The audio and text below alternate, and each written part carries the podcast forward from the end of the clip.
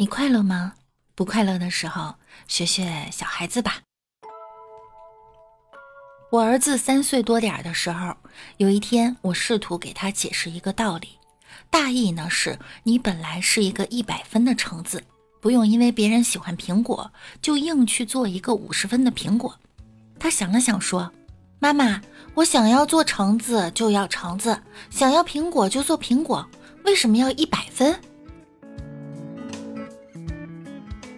果果，你坐好了，妈妈要超车了，前面车子开的太慢了，我受不了了。妈妈，别超了，车子是超不完的。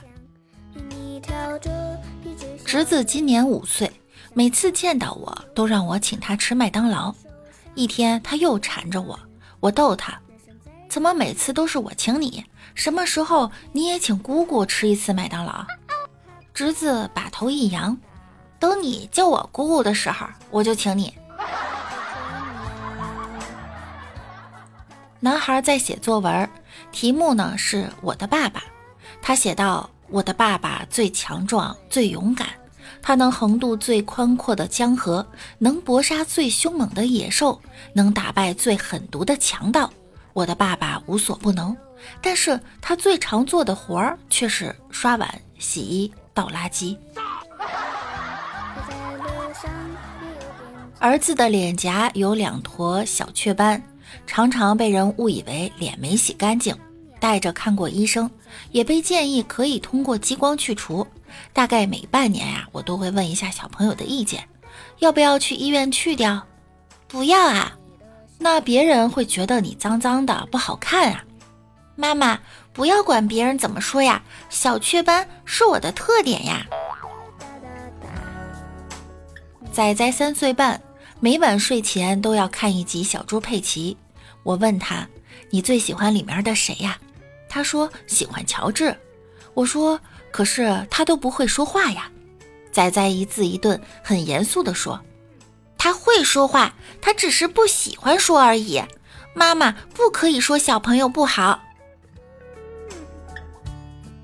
前几日吃晚餐，上中班的女儿回来跟我分享学校的趣事儿，讲完后俩人哈哈大笑。之后她说：“妈妈，你也讲一个好笑的故事吧。”我随口说：“我不会讲。”她一本正经地跟我说：“一个人只有不用脑子想，才不会讲故事。”有次我和我妈发生争吵，争吵内容无非是一些小事儿。吵完架之后，小人拉着我悄悄说：“妈妈，以后婆婆说你，你就不要说她啦。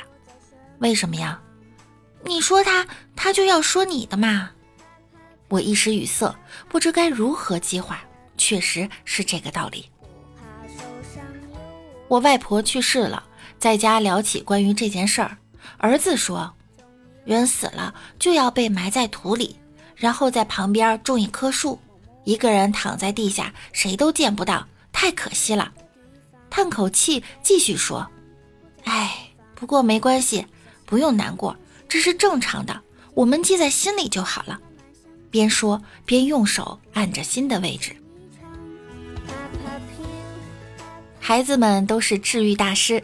当你不开心的时候，去和小孩子玩吧，不光能获得了很多能量与美好，还会让你的嘴角上扬。好啦，我们下期见啦，拜拜啦。